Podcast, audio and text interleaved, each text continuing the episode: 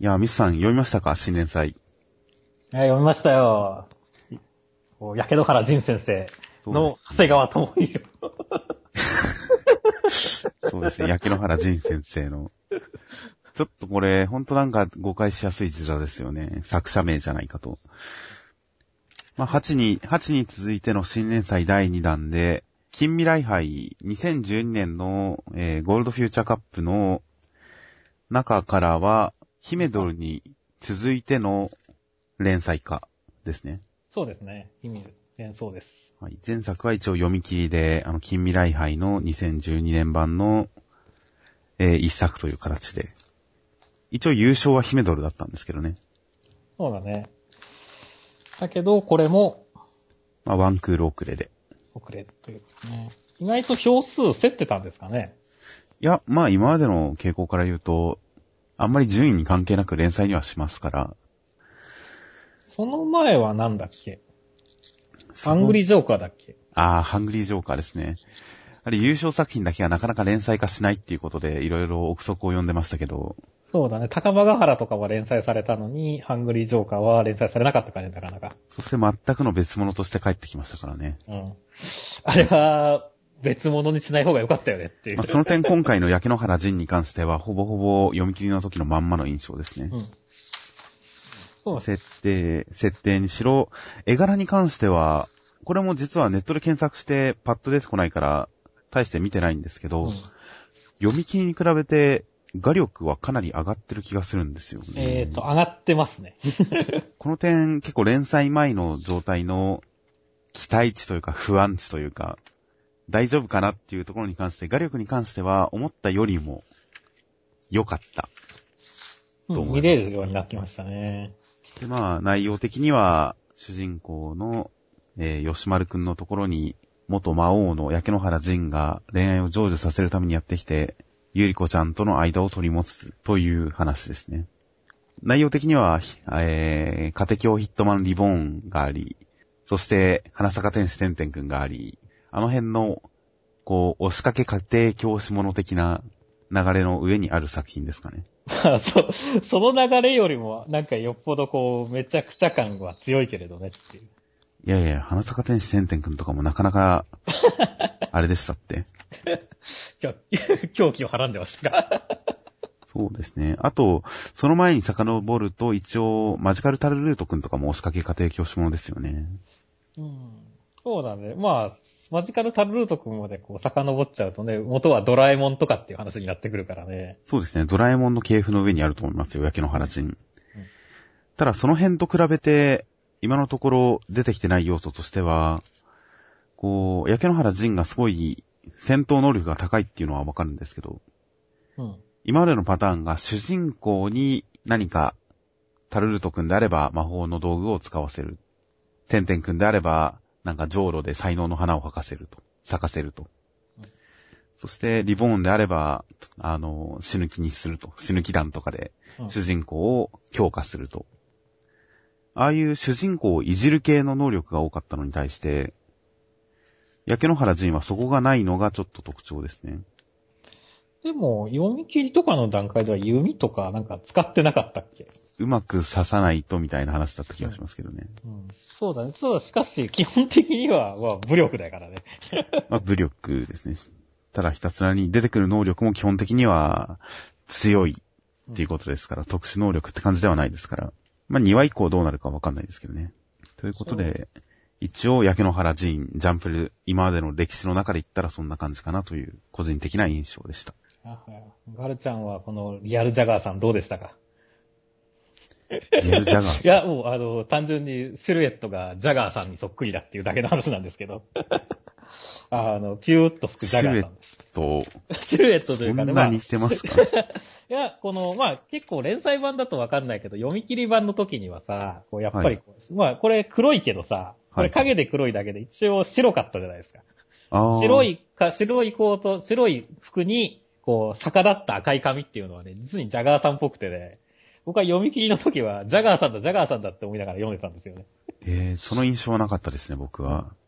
まあ、連載版見ると別にそんな感じでもないです、そうそう。まあ、ちょっとその辺も踏まえて黒くしたのかなと思い思いつつ、あんまり印象的にね、そうですね。あと髪型に関してもこの感じだと逆立ってるっていうよりかは、ちょっと羽の強い少年足部みたいな髪型ですね。少年足部いや、髪型似てませんか？あのナス。いや、いや、わかるわかる。まさかでもね、ほら、少年足部とこの焼け野原授業全然さ、それが違うから、ちょっとそのギャップで笑ってしまいました、ね、はい。まあ、とりあえず足部カットのキューピッドと。うん、まあ、内容的になんか、印象に残ったコマとかページとかありますか？そうだね。まあ、まず、基本的には僕の、まあ、普通の感想としましては、はい。初回のやっぱね、焼け野原仁がボンって出てきた後に、はい。こう、まあ、よろしくな坊主って言った後に、こう、主人公の吉丸くんが蹴り倒すっていう。ああ、はい、はい。このコマは笑いましたね。結構今までの流れの中でやっぱりこういう強キャラがボンって出てきた時にさ、はい、普通に蹴り飛ばすってみたいなね。っていう流れはなかなかね、ちょっと僕はね、予想外だったんで面白かったですね。で、その後はでもね、基本的にはこう、あの、顔芸ものじゃないですか。そうですね。これもちょっと僕、マジカルタルルト君を思い出しましたよ。あれも結構本丸とかの顔芸すごかったからね。急に顔が濃くなるっていうのは。結構でもね、実は、この、驚きパターンがね、結構パターンが少ないんだよねっていう。ああ。こう、だから、逆にね、こう、最初の頃は結構ね、面白かったですよ。日本一の陰陽師を連れてこいとかね。あの、結構面白かったんですけどね。はい。ちょっと後半はね、ちょっと飽きてきた感が あるんですよね、っていう。確かにそうですね。前半で見た、こう、そうですね、顔芸のコマはそれなりに印象に残ってますけど、今こうして読み返すと、後半の顔芸っぽいコマは、あんまり印象に残ってないですからね。うん、見てみると、あ、ここでもやってたんだ、一応、っていう感じで。普通になっちゃってるんだよね、こう、慣れちゃってるから。そうですね。コマも小さかったりしますし、うん、やっぱり、あの、ヨクサル先生並みの 柴田ヨクサル先生並みの突き抜けたやり方じゃないと、ちょっと今時は、インパクトは持てないかもしれないですね。うん、焼け野原人、まあでも焼け野原人がね、表情が変わんないからね。ちょっとコロ先生を思い出しましたけどね。ああ、はいはい。じゃあ、この後、なんか可愛いが出てくるんですかね。この。どうでしょう。まあ、コロ先生に比べたら書く手間もかかってそうだし、ちょっと非効率的な感じはしますけど。うん。個人的にはどうです？かあの、僕が、は、僕多分気になってるのは僕だけなんですけど。はい。うゆりこちゃんはどうでしたか？ゆりこちゃんは、嫌いではないですよ。と言いますと？いや、別段、可愛いってなる瞬間はそんなになかったですけど、うん、いや、でも性格として嫌いではないですよ。いい性格だなとは思いますよ。はいはいはい。僕はね、こう、ゆりこちゃんを見るたびに、こう、なんだろう。あの、すごい、こう、半声というかさ。半声。あの、ああ、半声ですか。はいはい。至る絵っていう印象が強くてね、ちょっと見るたびに笑ってしまうんですよね。至る絵は、言い過ぎっていうか。まあ言い過ぎですよ。うん、いや、このバランスは全然至る絵じゃないですよ。まあそうだね。どちらかというとだから反抗絵の方なんだけど、的なところが、こう、ちょっと見てて、こう基本的にこう、まあ、焼け野原自分もそうなんだけど、結構この女の子もね、表情が全部パターンが一緒なんだよねっていう。確かにそうですね。あとこの漫画は、こう正面からの顔がやたら多いですからね。うん。それを見るたびに、こう、すごい、こうね、こう特にゆりこちゃん、すっごい正面カット多いじゃないですか。そうですね。そのために、こう、非常に反抗っぽくてね、ちょっと、そのためにクスッとくるっていう変な感じはありましたっていう。まあ、こう、天然ボケで、焼け野原仁に対しては全く物おじせずに、普通にお友達ですかって聞いてくる感じとしては、この表情が変わらず、アングルも常に正面っていうのは、ちょっとこう、この子のマイペースさを表す感じにはなってたかなと思いますけどね。ガルちゃん自身の感想としてはどうでしたか？まあ、あんまりストレートに笑うシーンはなかったんで、もっと若い人向けなのかなとは思いますよね。そうなんです。多分、ノリはもう完全に小学生的なノリで、多分。まあ、花坂天使てんてんくんが、僕中学生の時点ですでに結構ついていけないところがあったけど、ちゃんとアニメ化までしてそれなりに人気があったりしたと。うん、あれもありましたから、あの例もありましたから、花坂天使てんてんくんと同じ層を狙ってるんであれば、もしかしたらありなのかなという感じですかね。そう、意外とこう、我々にはわからない漫画だよねっていう。ちょっとわかんないですね。あのー、例えばちょっと前に僕はパッキーっていう漫画があって。はいはい、恐竜の。そうそう。あれを実にこう、小学生向けだ、小学生向けだって言われてた漫画ですけれども。ああ、でも僕、普通に好きでしたけどね、あれ。そうそう。僕もかなり好きだったんですよ。あの、はいはい、引き算をするところとかね。はい、かける土が万能すぎるところとかね。はい。あの、かなり好きだったんですけど、思ったよりも早く打ち切られてしまいまして。だけど、こう、あい、俺、小学生、漂流大好きだから、小学生にも受けるだろうし、俺みたいな大人が見ても面白いから、もうちょっといけるんじゃないかな。さすがに、まあ、1年とかはいいす、くらいはいけ、いけ、いってくれるんじゃないかなとか思ったんだけど、うん、うまくいかなかったっていうのがあってからは、あんまりこう、ギャグ漫画に対しては、こう、まあ、まあ、面白い面白くないはこうやってちゃんと言えるけど、自信がないねっていう、周りもそうなのかっていう。まあ、パッキーに関してはあれは、こう、ギャグというよりも空気感が面白いところがありましたから、逆にやっぱ子供向けではなかったような気もしますけどね。逆に、焼け野原人くらいの方が分かりやす、ある意味ですごい分かりやすいじゃないですか。結構天丼も多いし。そうなんですよね。ちゃんと、ここギャグですよって分かるようにはなってますから。うん。もしかしたらこっちの方が受けるのかなとか思ったりね。そうですね。まあ、設定的に、こう、魔王が恋のキューピッドをやるっていうことで全部力ずくで解決しようとするっていう設定に関しては、それなりに、まあ、わかりやすいし、外れてはいない設定だとは思うんですよね。うん、なので、まあ、そうですね。例えば読み切りがあったからそんなに、スルッと読み流しちゃいましたけど、もしこれが初めて所読だったら、一応こう、好きな子を手に入れるためにやることが決まってる世界征服だとか、自分以外の男を全員、こう、撲滅すれば、ハーレムが実現できるとか、そういう発想のところに関して、ちょっと面白いなと思ったかもしれないですね。うん。はいはい。そうだね。なんだかんだで2回目だからね、ここの辺の、あれは、我々は。ちょっと知ってる ちょっと知ってるせいで、あはいはい、あれねっていう風に読んじゃいましたから、うん、これは所読だったらもっと面白かった気もしますね。うん、この辺はでも逆漫画の、こう、読み切りを経ての連載のちょっと弱弱点というか、難しいとこだよねっていう。まあ、そうですね。読み切りを本当は超えなきゃいけないというところがあるんでしょうけど。ギャグの新鮮味がね、薄れるっていうね、ところもあります。結構やっぱギャグっていいきなり見て面白い部分ってあるじゃないですか。そうするとやっぱり多分ね、1回目から知っちゃってると、アンケートとか取りづらいんじゃないかなっていうのはあるねっていう。そうなんですよね。結局、この漫画にアンケートを入れる層っていうのがどのぐらいあるかっていうのが、それを考えるとやっぱりちょっと、第1話の印象では危ういんじゃないかなっていう感じはありますけどね。まあ、だからこそ、ある意味ではこう、顔芸特化した第一話構成に分かりやすくっていうことなんだろうけどねっていう。まあ、顔芸に特化するんであれば、さっき言ったみたいな、柴田よくさる先生並みの使い方をしないとちょっと弱くなっちゃう気がしますけどね。ポイントポイントで応募まで使うってことね。そうですね。ちゃんとインパクトのある出し方で。過剰なだまでの出し方で。そうだね。後半もうちょっと欲しかったね。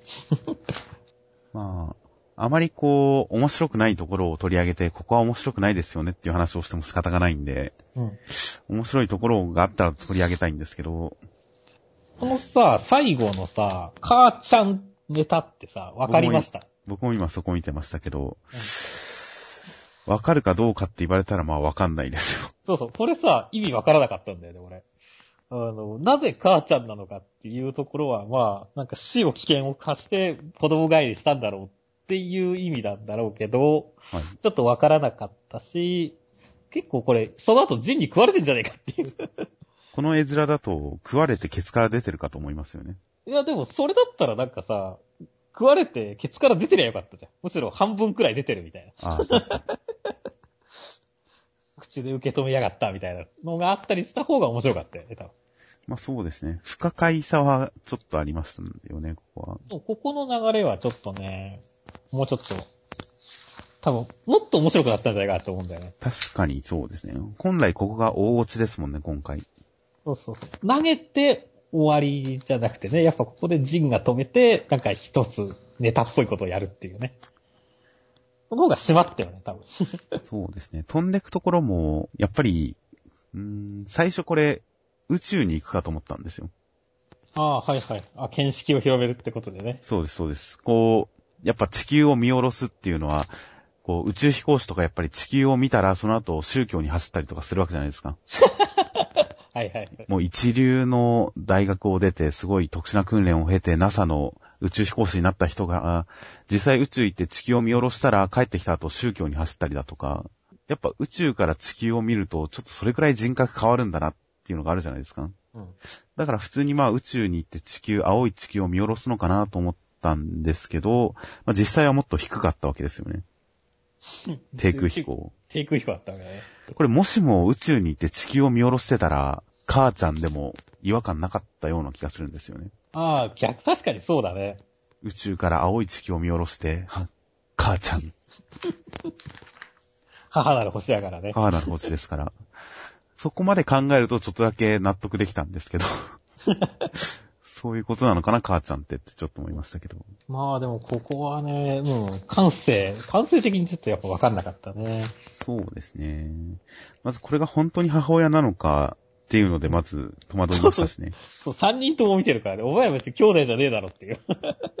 まあ、結構ちょっと不可解なシーンにはなってしまってましたから、ちょっとここはもったいないですね。もったいないね。あと、なんとなくこうね、あまあ気になる点としては、一生恋人ができないまま死ぬと定められた、お前の運命を変えることだっていう話の流れがあるわけじゃないですか。はいはい。でも、こいつ、そんなに恋人できない要素ないよねっていう。いや、おそらく何か因縁があるんですよ。呪い的な。このジンの階層で、誰かの言葉で、もし私が魔界に生まれてなかったら、みたいなことを言ってる誰かが、この子を助けてあげてって言ってますから。なんか、魔界と関わりがある子なんじゃないですか、この子は。なるほどね。あ最初、こう、だから、こう、ね、最初、最後この言葉が出た時に、この言葉が出るんだったら、もっと不幸でもよかったかなって思うんだよね。なんだかんだで、その、ね、花坂天使てんてんくんにしても、江戸城本丸くんにしてもね。そして、ダメツナにしても。そう。基本的にすげえ底辺の匂いかあったじゃないですか。確かに3歩歩けば棒に当たって川に落ちる感じでしたからね、あの人たちは。うん、ああ、確かに。押しかけ家庭教師者としてはそこが多分一番の違いですね。うん、一応こう、先輩にいじめられてはいますけど、正直これを見て、こいつダメだな、ダメなやつだなって思いませんもんね。うん、思わないね。明らかに先輩に火があるんで。そう。他の奴らは本当にダメな印象があったからね。そうですね。ああ、だって、こいつはさ、パッと見た焼け野原人に、正気ではないとトロップキックをかませる男やからね。たくましいですよね。たくましいよ。で、これだけ突っ込めるっていうことを考えれば、はいはい、ダメ要素がないんだよねっていう。で、不幸っていうほど不幸なあれもないしねっていう。臭いとかって言われたりもしないしね、別に女の子に。なるほど。だからこの作品のオチが、その、落ちてる感じがしないのは、そこですよね。多分、こう、他のダメ主人公の話だったら、うん、一旦解決してても、でも最終的にやっぱり主人公がダメで、やれやれ、まだまだダメだなっていう終わりの子までとりあえず落ちるじゃないですか。うん、落ちる。ダメツナにしろ、一旦こう死ぬ気なんでなんとかなったけど、うん、やっぱりなんかこう、あ、俺裸じゃん、キャーみたいので終わったりとか。まあそういうので落ちるじゃないですか。うん。これ主人公がダメなやつじゃないから、なんか別の落とし方をしないとダメなんでしょうね、もしかしたら。うん。そうだね。普通に中も進展、すげえ勢いで進展したしね、これ。そうなんですよね。ここで主人公が中が進展するけど、やっぱりダメだったみたいな方向に行ってないんですよね。うん。これもうだって解決でいいだろうレベルだしね。確かに。いや、これは2話以降どうなるかちょっと、その点注目ですね。そう。どういうふうに、まあ、変えてくるかというかね。テンプレートやっぱ違うから元が。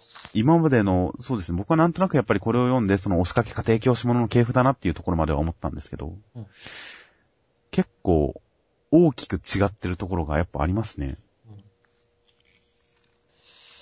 ん、だから、もう、その新しい、ちょっともう一つのあれとして、俺は結構さ、ギャグがさ、さっき言ったワンパターンだったからさ、はいはい。この、まあ、アイテムでも何でもいいし、この顔芸以外のギャグパターンが欲しいんだよねっていう。そうですね。まあ、それ。1話の言い回しでこれといって印象に残ってるのもそれほどないですしね。だから、そこも含めてね、2話以降どういう、こう、方向性 ?2 話3話で。どういう方向性を新しく出してくるかっていうのは、こうちょっと楽しみではあるんですよね。てんてんくんは結構下ネタと畳みかけるような、なんでしょう、てんてんくんの音ぶけギャグ。うん、リボンはなんだかんだで、イラストが可愛いっていうのが一番の印象だったんですけど、初期は。いや、この作品はどういう点を売りにしてくるのか、うん、どういうギャグの形式に行くのか。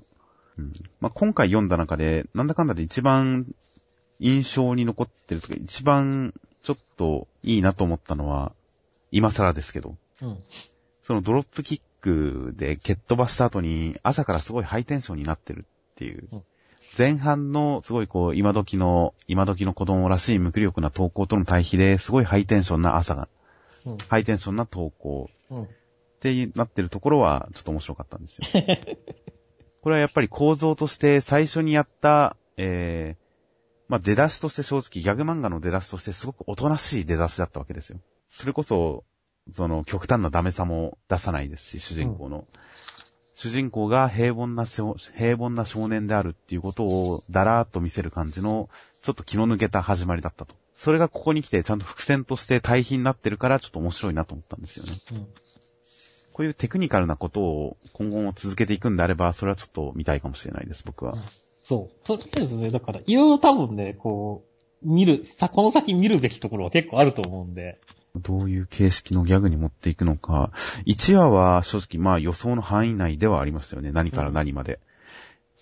うん、まあ、このが連載が始まるって聞いた段階でね。はい。予想の範囲内の第1話だったね。そうですね。読み切りで読んだ印象を、まあ、設定的にもギャグ的にも特に超えては来なかった感じなので、やっぱり進化が発揮されるというか、この連載がどうなっていくのかっていうことに関しては第2話に注目したいですね。注目しましょう。では。こんなもん、こんなもんすかね。そうですね。焼け野原、焼け野原仁先生の長谷川智子。わ、ここ、あと、まあいいや、これ話は、ちょっと、あの、後のあれだけど。はあ、えどういうことですか？いや、この焼け野原仁先生を語るにあたっては、やっぱりこの、干ばつコメントがね、第一番大結構大事だと思ったもんで。あー、まあ、それ言っといてもいいですよ。干ばつコメント、今。ガルチャは、お、どうこれ、触れ、触れたい？いや、まあ、確かに目次コメント読んだときに、うん。いや、まあ、正直、滑ってるなって思っちゃったんですけど。いや、この目次コメントは滑ってるんですよ。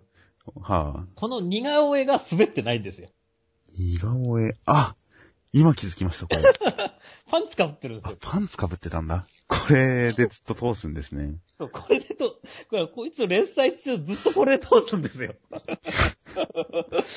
なるほど。これは滑ってないなって思ったんで。いや、確かに。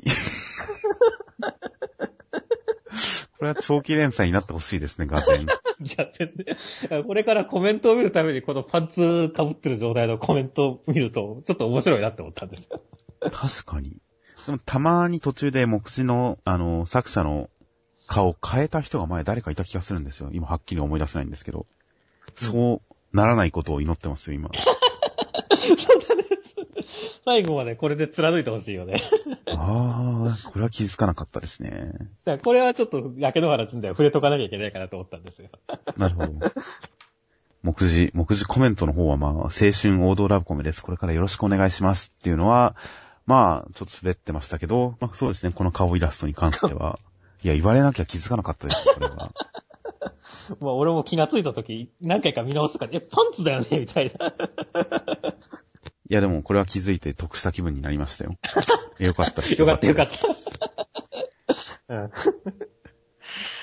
じゃあ、とりあえずそんなところですね。じゃあ、あと本編はまた後日更新で。